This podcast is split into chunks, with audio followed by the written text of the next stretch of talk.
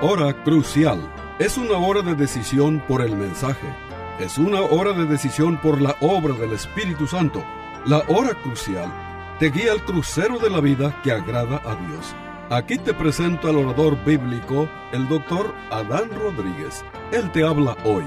Y al fin de esta audición, si tú quieres, llámale al teléfono 956-289-3340. Repito, 956-289-3340. Disfruta la música y aquí te presento al orador bíblico, el doctor Adán Rodríguez.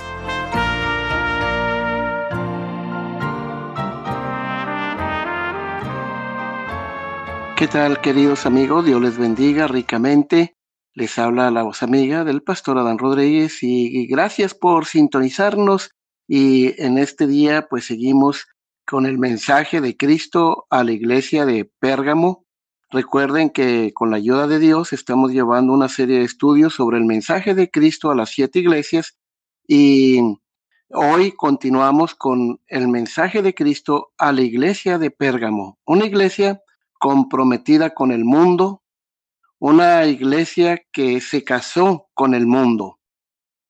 Pues bien, queridos amigos, lo que aprendimos en la edición anterior en cuanto a la iglesia de Pérgamo es que esta iglesia desde luego tenía cosas buenas, estaba eh, soportando, enfrentando las amenazas externas del enemigo, este, tanto la persecución y también algunos este, sufrieron el martirio pero decíamos que eh, la táctica de Satanás este, cambió. Ahora Satanás sabía que a esta iglesia no podía hacerle, hacerle daño desde afuera. Entonces Satanás manda a unas personas para que se infiltren en la iglesia de Pérgamo y así causar el daño desde adentro. Entonces, esta iglesia fue una iglesia infiltrada por Satanás. El verso 14 claramente nos dice, porque tienes ahí, dentro del seno de la misma, a los que mantienen la doctrina de Balaam. Y recuerdo que terminamos este, diciendo que nosotros como iglesias de Cristo debemos tener o debemos ser muy cuidadosos acerca de a quienes vamos a recibir como miembros en nuestra comunión este, como iglesia. ¿Por qué? Porque no queremos que nuestras iglesias sean infiltradas por Satanás. Sí, sabemos que esto sucederá, pero nosotros no queremos ser cómplices o no debemos ser cómplices, ni debemos ser negligentes en este asunto. Y tú como miembro de una iglesia y uno como pastor, debemos estar siempre alertas para que el diablo no use este a un miembro o personas que llegan al seno de la iglesia con el propósito de causar daño a la iglesia de Cristo. Entonces debemos tratar de ser cautelosos. Miren lo que la iglesia de Pérgamo este, experimentó cómo fue infiltrada por Satanás cuando el diablo envió miembros falsos, hermanos falsos, para que tomaran parte de la comunión de la iglesia. Volviendo a la iglesia de Pérgamo, este, mientras ellos enfrentaban la amenaza externa con éxito, hasta el punto de morir, fallaron al no enfrentarse con la amenaza interna. Esto es una de las cosas que están muy claras cuando analizamos la vida de la iglesia de Pérgamo. Por ejemplo, en el libro de Apocalipsis o el libro de Apocalipsis trata este tema de principio a fin. Amenazas externas, enemigos internos. Y esto es, estimado amigo, la táctica del diablo. Noten cómo Satanás cambia sus tácticas cuando se trata de atacar a cada iglesia local, a cada iglesia de Cristo. Ahora bien, este, ¿quiénes eran estos enemigos infiltrados? ¿Sí? Este, este enemigo consistía de unas personas que se habían eh, infiltrado en la iglesia, habían llegado a la iglesia y se habían incorporado a la membresía de la iglesia, ¿sí? Este, dice, por ejemplo, el versículo 14 y 15, porque tienes ahí a los que mantienen la doctrina de Balaam, que enseñaba a Balac a poner tropiezo ante los hijos de Israel, a comer cosas sacrificadas a los ídolos y a comer y a cometer actos de inmoralidad. Verso 15. Así tú también tienes algunos de la misma manera mantienen la doctrina de los nicolaitas. Es decir, este, había allí el grupo de los nicolaitas y los balamitas. Ambos realmente hacían lo mismo, estos dos grupos. Este, ¿qué enseñaban? Bueno, tanto los balamitas como los nicolaitas promovían tanto el compromiso con el mundo, es decir, la idolatría en cualquiera de sus formas y la inmoralidad. Y segundo, este, esta promoción de la idolatría, la inmoralidad dentro de la iglesia, este, lo hacían con fines de lucro, es decir, con, para obtener ganancias económicas. Estimado oyente, quiero que veas tú los siguientes textos que nos hablan sobre este hecho que acabo de mencionar. Por ejemplo, la segunda carta de Pedro, capítulo 2, versículo 15 dice, han dejado el camino recto y se han extraviado siguiendo el camino de Balaam, hijo de Beor, el cual amó el premio de la maldad, es decir, el dinero. Dejaron el camino recto siguiendo el camino de Balaam y se repite la misma fórmula en Judas, el versículo 11. Judas es el penúltimo libro de la Biblia, nomás tiene un capítulo, y el versículo 11 declara, ay de ellos, porque han seguido el camino de Caín y se lanzaron por lucro en el error de Balaam y perecieron en la contradicción de Coré. En resumen, se trata de promover el compromiso con el mundo para ganar dinero. Ese es el caso de muchas iglesias el día de hoy. Ahora, noten ustedes la doctrina de Balaam eh, más en detalle. Esta es la doctrina de Balaam. Este, vamos a verla en forma un poquito más en detalle. La doctrina de Balaam, querido amigo, es algo antiguo y algo moderno. ¿Sí? Segunda de Pedro capítulo 2, versículo 16 declara, y fue reprendido por su iniquidad.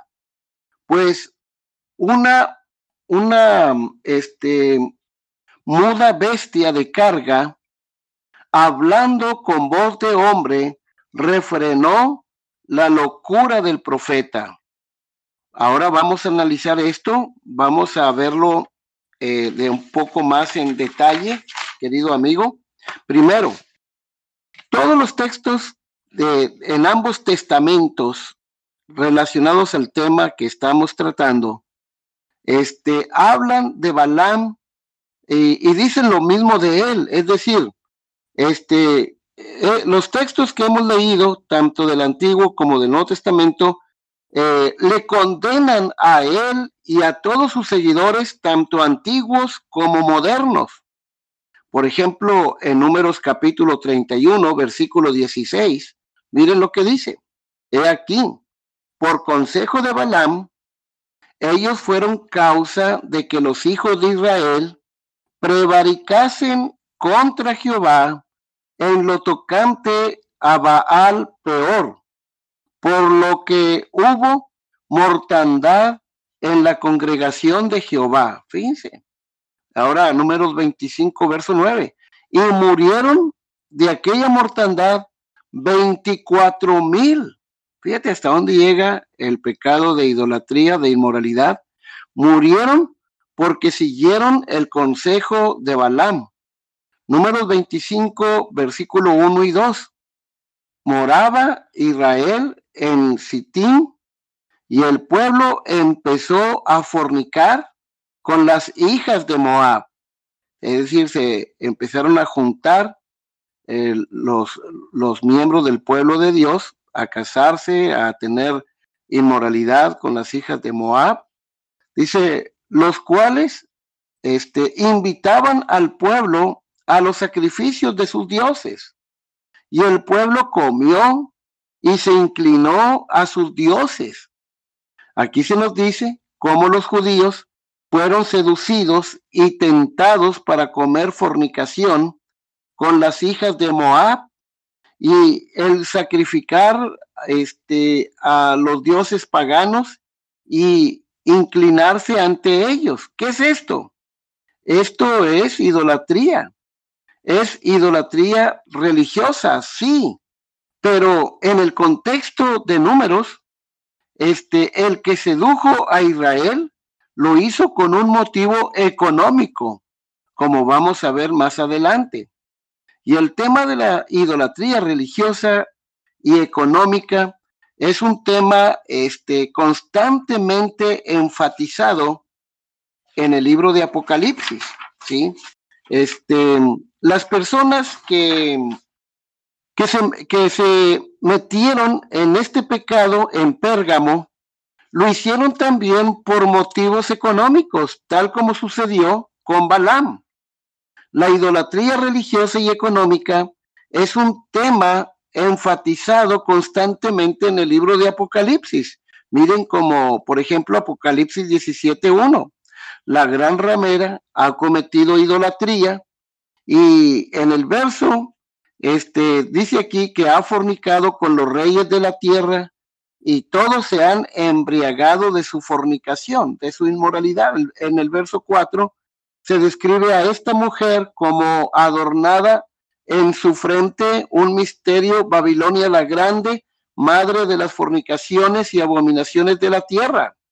Y esta idolatría que conduce a algo material, a algo físico, se, menciona, se menciona también en Apocalipsis 18, versículo 1 y 2. Después de esto vi a otro ángel descender del cielo con gran poder y la tierra fue alumbrada con su gloria y clamó con voz potente diciendo, ha caído, este, ha caído la gran Babilonia y se ha hecho, este, habitación de demonios y guarida de todo espíritu inmundo y albergue de toda ave inmunda y aborrecible. Aquí habla de que este lugar es habitación de demonios. Y el verso 3 dice que todos los reyes de la tierra han fornicado con ella y se han enriquecido. El punto es cómo este, eh, en el caso de Balaam y otros, sus seguidores, han usado la idolatría como la inmoralidad con el fin de hacer dinero con el fin de obtener ganancias económicas. Entonces, eh, queridos amigos, hermanos, este, estos temas de idolatría, inmoralidad, que se hace, que se promueve por ganar dinero, este, lo, lo, vemos este, en la iglesia de Pérgamo, lo vimos en el pueblo de Israel, lo vemos en el libro de Apocalipsis. Por eso Judas, versículo 11, dice, ay de ellos, porque han seguido el camino de Caín y se lanzaron por lucro en el error de Balaam y perecieron en la contradicción de Coré.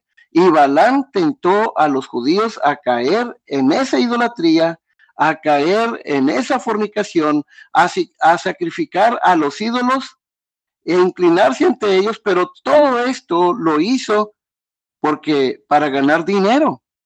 Ahora vean ustedes en segundo lugar, el Apocalipsis hace contraste directo entre aquellos que son adoradores de Dios y aquellos que adoran a los ídolos. Este, estos son los dos grupos en Apocalipsis y todos aquellos que no adoran a Dios adoran a los ídolos. Mira, por ejemplo, Apocalipsis capítulo 9, versículo 1 al 21. Desde luego no vamos a leer todos estos versos, pero esto es lo que enseña, ¿sí? Si una persona no adora a Dios, entonces va a adorar a los ídolos y va a caer en la inmoralidad, ¿sí? Este, lo que aprendemos nosotros es que los, este, los que no adoran a Dios, pues van a adorar a los ídolos.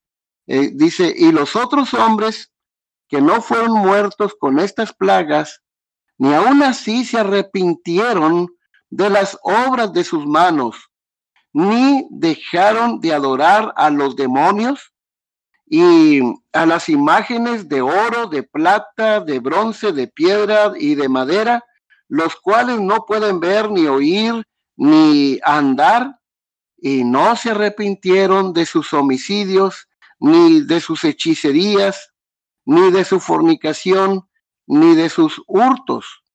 Entonces, la idolatría está íntimamente relacionada con las imágenes, con los ídolos y conduce a otras cosas como homicidios, hechicería, fornicación, robo. En 1 Corintios capítulo 10, versículo 20, el apóstol Pablo dice que detrás de todo ídolo, ahí está Satanás. Este, antes digo que lo que los gentiles sacrifican a los demonios lo sacrifican, dice el apóstol Pablo. Entonces, querido amigo, Balaam es condenado por lo que hemos este, comentado. Este, segundo, ambos testamentos hacen el mismo contraste entre aquellos que son seguidores de Dios ¿verdad? Aquellos que adoran a Dios y aquellos que adoran a los ídolos. Tercero, el propósito de esta seducción es el de engañar a la gente y conducir a algunos que se identifican como creyentes hacia la apostasía. Lo hizo Balaam en el Antiguo Testamento y lo hicieron los seguidores de Balaam en el Nuevo Testamento y específicamente en la iglesia de Pérgamo. Entonces, queridos amigos, esto es algo terrible, la verdad. Los textos que hablan de este tema, eh, Balaam sedujo y engañó a los judíos eh, y lo hizo por dinero, ¿sí? Este, entonces, dice la palabra de Dios que Dice, y, has probado a los que se dicen ser apóstoles y no lo son y los has hallado mentirosos. Esta era la iglesia de Éfeso. Pero noten ustedes en cuanto a la iglesia de Pérgamo, cómo esta iglesia fue infiltrada por Satanás. Es lo que no debemos perder de vista, ¿verdad? Cómo esta iglesia fue infiltrada por Satanás a través de miembros, hermanos falsos, ¿sí? Que se infiltraron dentro de la iglesia, empezaron a influir dentro de la comunión de la iglesia y entonces, este, indujeron a la iglesia a la idolatría, a la inmoralidad, este, a que la iglesia se casara con el mundo, ¿sí? Y todo esto en el fondo lo hacían para obtener dinero, para tener ganancias, ¿sí? Este, esto es algo terrible. Entonces, Satanás es un engañador y nosotros como ah, iglesias de Cristo, ¿verdad? Eh, debemos tener mucho cuidado de las personas que llegan a nuestras congregaciones. Yo tengo ya como 44 años de predicar el Evangelio y este, hemos visto tantas cosas tristes de personas que llegaron a, a la iglesia, a una iglesia, y todo parecía muy bien, parecían buenas personas, y finalmente este, corrompieron este, una iglesia, este, llegaron a tener el control absoluto de una iglesia, y eran gentes que nunca nacieron de nuevo. Es por eso que uno tiene que tener uh, sumo cuidado acerca de, este, bueno, a quienes va uno a recibir como miembros de la iglesia, ¿sí? Porque esto, esto puede, podría ser ah, muy, pero muy peligroso. Este, eh, yo sé que muchas veces ah, algunas iglesias llega gente nueva y, lo, primero que hacen es ofrecerle puestos. ¿Y cuál es la idea de ofrecerle puestos? ¿Algún ministerio?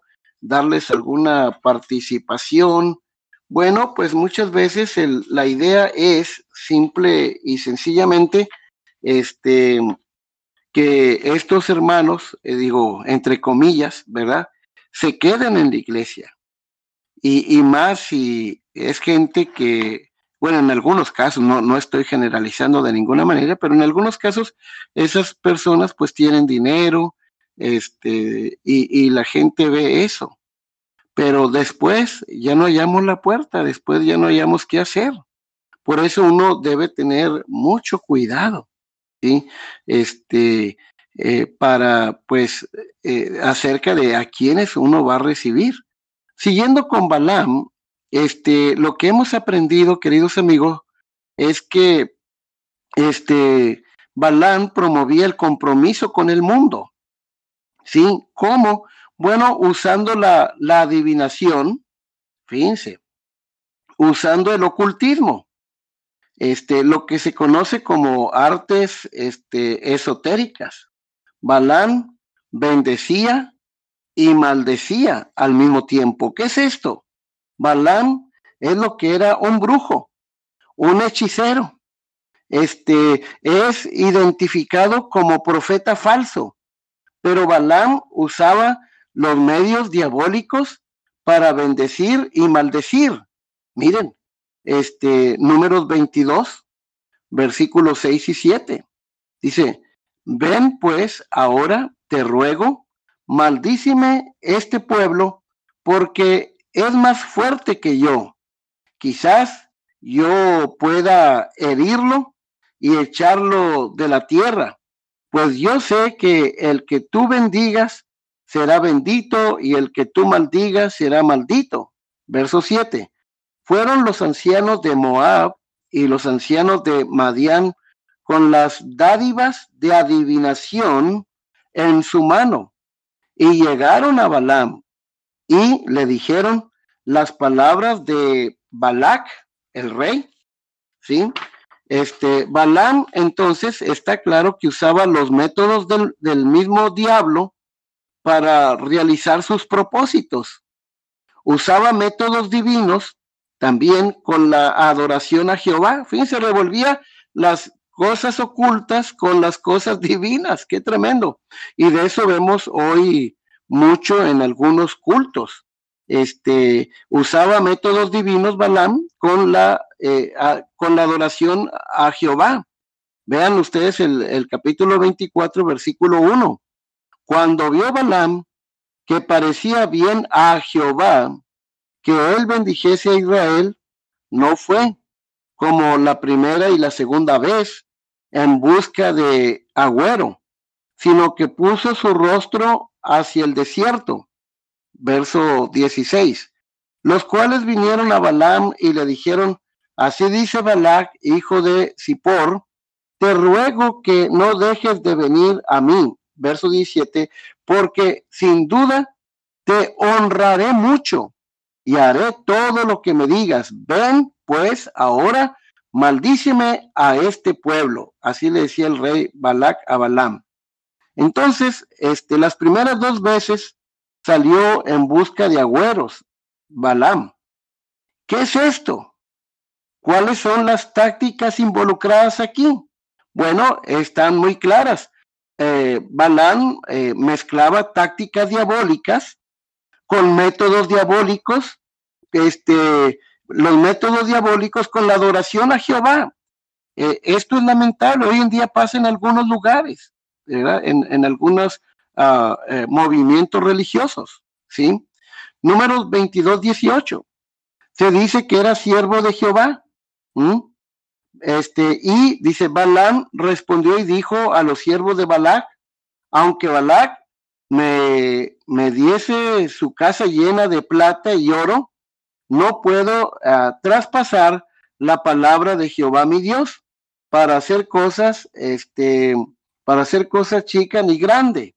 Entonces, este hombre, Balaam, es un hechicero común y corriente que dice ser siervo de Dios. Sí, es lo que el texto dice. Y vean cuántas veces se afirma esto acerca de Balaam, que era un brujo este, que mezclaba las cosas del diablo con las cosas de Dios. Número 23, 12. Él respondió y dijo, no cuidaré de decir este, lo que Jehová ponga en mi boca. Afirma ser un profeta de Jehová. Número 23, versículo 26. Entonces Balac dijo a Balaam, ya que no lo maldices, tampoco lo bendigas. Número 24, 13. Si Balac me diese su casa llena de plata y oro, yo no podré traspasar el dicho de Jehová para hacer cosa pequeña ni cosa grande, ¿sí? Pero vemos cómo este, realmente eh, Balaam era una persona que se movía por el dinero. Entonces Balaam no solo mezclaba los medios diabólicos para engañar, sino también medios divinos.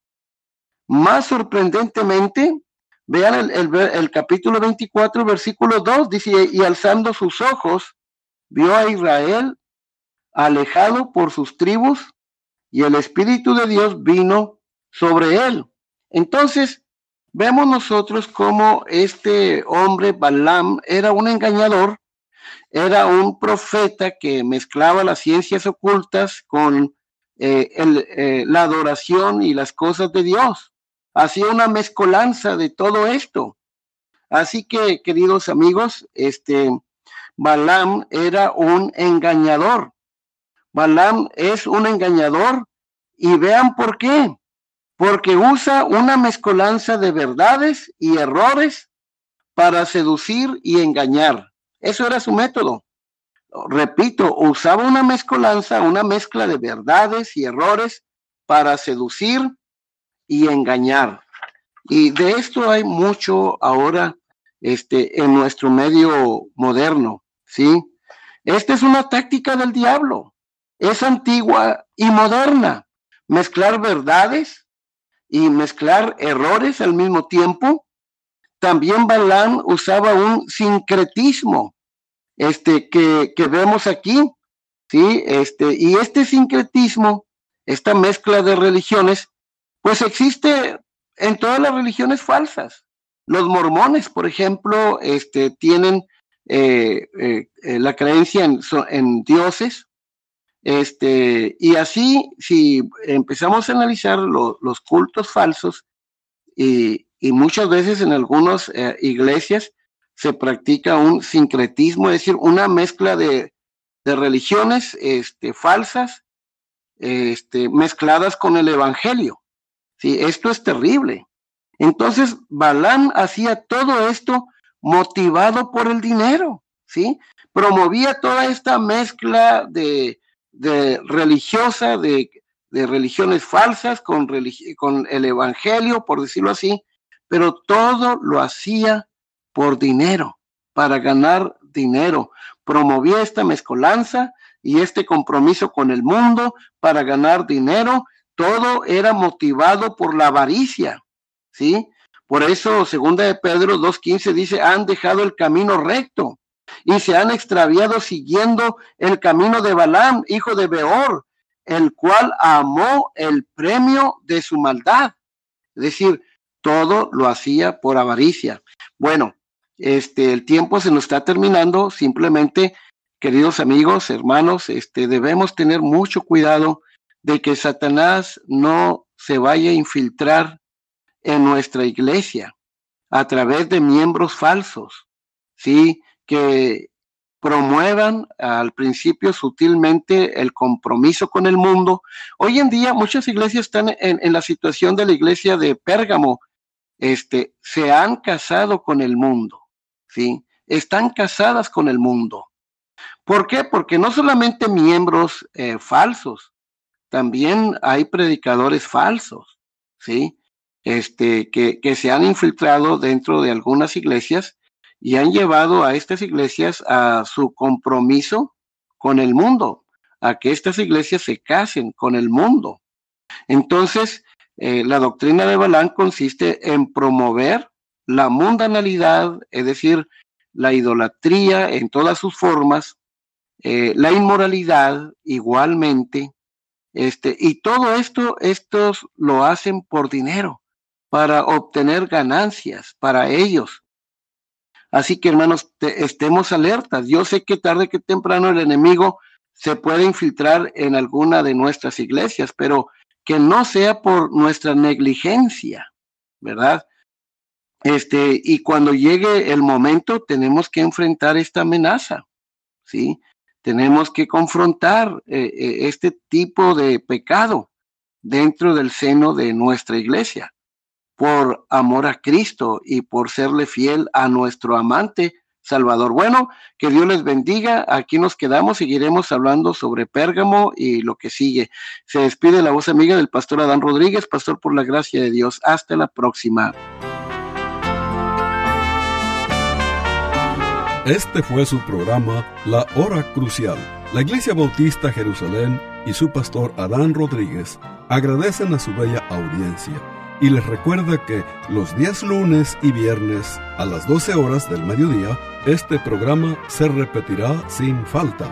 Y si usted vive en la frontera, le invitamos a que asista a nuestro culto de adoración los domingos a las 11 de la mañana. El santuario del templo Jerusalén se encuentra en la calle Cafri, a una cuadra de la biblioteca de la ciudad de Far, Texas. Llame al doctor Adán Rodríguez y con gusto le informará. Teléfono 956-289-3340. O si usted prefiere escribir, hágalo.